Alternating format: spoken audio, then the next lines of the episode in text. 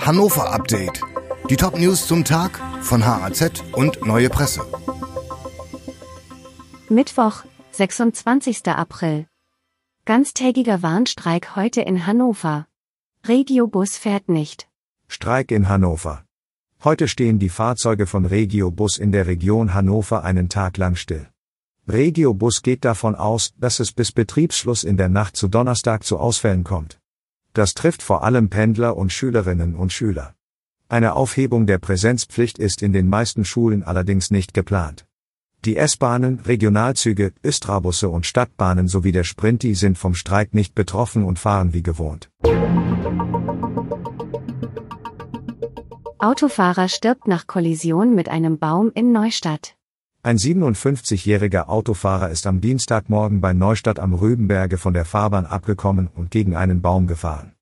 Rettungskräfte brachten ihn zur Reanimation ins Krankenhaus. Dort verstarb er wenig später. Warum der Mann von der Fahrbahn abgekommen war, ist noch unklar. Es ist das zweite tödliche Unglück in Neustadt innerhalb weniger Tage.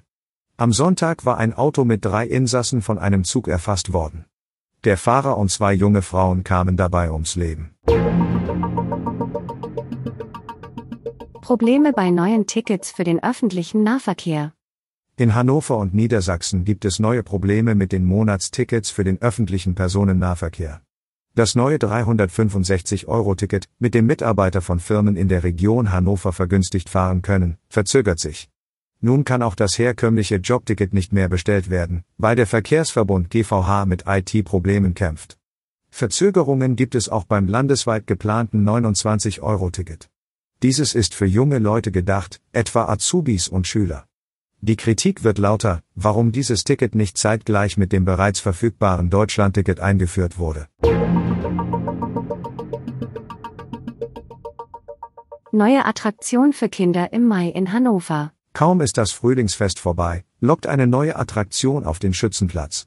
Vom 12. Mai bis 4. Juni kommt ein Hüpfburgpark namens XXL Jumboland nach Hannover. Drei Wochen lang stehen insgesamt 16 Hüpfburgen auf dem Schützenplatz. Hüpfen dürfen nicht nur Kinder. Die Eltern können ihren Nachwuchs beim Toben begleiten.